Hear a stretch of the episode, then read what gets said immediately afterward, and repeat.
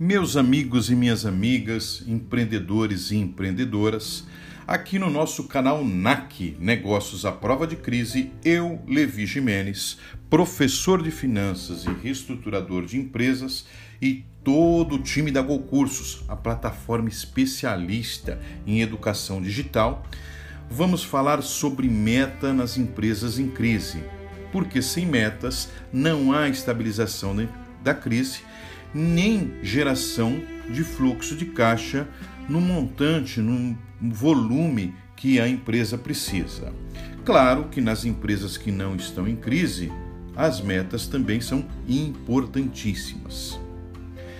Em meus muitos anos como gestor e como professor universitário na área de negócios, eu tive a oportunidade de ler dezenas, quiçá centenas de livros. Mesmo porque eu sou apaixonado por negócio, me fascina entender as empresas, os mercados, a tecnologia, marketing e pessoas, entender de pessoas que sem as quais as empresas não existem. Mas é, muitos desses livros eles falam de estratégia, eles falam de visão, objetivo, propósito e, claro, metas, mas tratam estas de uma maneira bastante simples, como se ao definir as metas, as pessoas já saíssem imediatamente perseguindo essas metas, o que de longe não é verdade. É muito comum as metas não serem claramente definidas, não serem adequadamente comunicadas, ou mesmo os funcionários terem uma meta e não saberem exatamente como alcançar essa meta. A inexistência ou desconhecimento de um plano, um caminho, faz com que essas metas não sejam atingidas. Com a divulgação atribuída a Peter Drucker, você já sabe, né, o pai da administração moderna, do o método SMART, né, um acrônimo para específico, mensurável, atingível, relevante e tempo, em inglês, né? A definição das metas ganha um método que, uma vez seguido, elimina uma série de motivos pelos quais as metas não são atingidas. E os principais motivos eu vou dizer aqui para você. Falta de clareza na definição das metas. Por exemplo, aumentar as vendas. Aumentar as vendas em quanto? Em qual prazo? Ou ainda ausência de metas. A ausência de metas não permite saber se é, está sendo atingido ou não. Vamos, tomamos o mesmo exemplo. Aumentar as vendas. Não tem o percentual, não tem o valor financeiro. Como é que nós vamos comparar? Como é que nós vamos saber se está sendo atingido ou não? Outro problema de comunicação. As pessoas não sabem exatamente o que se espera delas, qual é a meta delas, qual é a parte delas da meta global. E, não menos importante, a ausência de um plano de ação para atingir a meta como é que nós vamos atingir a meta? Quais são os caminhos que nós vamos seguir? E esse, esse plano ele ajuda a tomar ações diárias, tomar ações que de dia a dia, ações que vão ajudar nós a atingirmos a meta, controlar a meta. Que aliás, controlar é a outra é, um outro motivo pelo qual as metas não são atingidas. Por quê? Porque as pessoas estão lá trabalhando, a meta foi comunicada, a meta existe, ela é mensurável, mas não se controla. E controle, gente, é simples. Pode ser numa folha de papel, pode ser num, numa planilha eletrônica, tem até algumas gratuitas na, na internet Pode ser num sistema integrado, pode ser num software específico, não importa. Não existe desculpa para não bater a meta, para não controlar a meta, porque caminhos existem, recursos mais simples ou mais complexos existem. E claro, a indefinição quanto à responsabilidade de cada um dos envolvidos na meta geral. Precisa ficar claro para todos, porque vamos ao nosso exemplo lá. Aumentar em 20% o faturamento. Ok, qual é o papel de cada um? O que cada um tem que fazer para atingir essa meta? Então, a partir do momento que sabe-se a meta, define-se o plano, ou seja, a responsabilidade que cabe a cada um dentro desse plano. Então, observem que todos os motivos são eliminados pelo uso da, da metodologia SMART. E a minha meta poderia ser definida assim: temos que aumentar as vendas em 20%, equivalente a 2 milhões.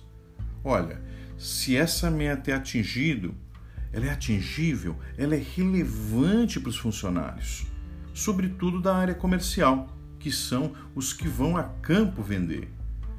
Porque toda empresa sabe e todas as pessoas sabem que aumentar as vendas é o caminho para a empresa continuar crescendo, é o caminho para a empresa escalonar, é o caminho para a empresa escalar. E uma vez devidamente comunicada, todos traçarão os planos para atingir essa meta. Entretanto, existe ainda mais uma questão que é relevante desse, dentro desse é, complexo todo, né? que é o modelo de gestão. E vocês lembram, o modelo de gestão para mim é planejamento, execução, controle e feedback. Por quê? Porque se você tem um planejamento e esse planejamento não foi executado, ele é divagação. Ele é divagação intelectual, não tem nenhuma utilidade prática. Já executar sem planejar vai dar qualquer coisa. Não pode dar bons resultados. E não tem com o que comparar. Não tem como ter feedback. Por fim, se você não planejou, não está executando, não tem o que controlar, não tem que controlar, não tem um feedback, não tem feedback, você não sabe onde melhorar, você não sabe onde estão os problemas, você nem sabe se eles existem. Ou seja, as coisas acontecem por acontecer.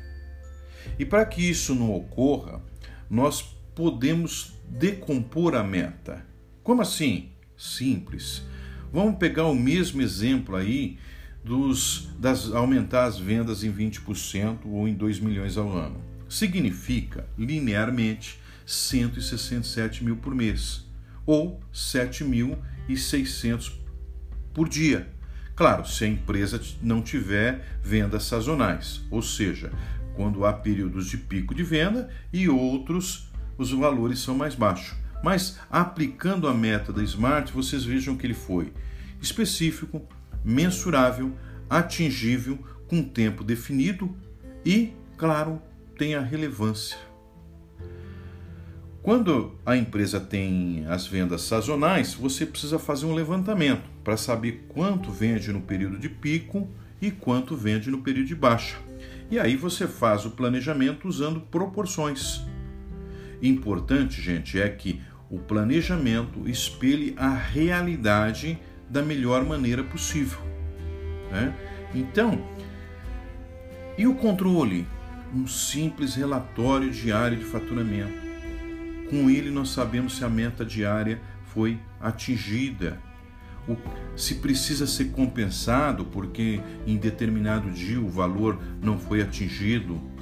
E o controle é simples. Nós vimos que é muito simples. Ele pode ser feito numa folha de papel, numa planilha eletrônica, num software específico, num sistema integrado. O importante é saber o que está acontecendo, saber a quanto andamos no caminho de bater a meta.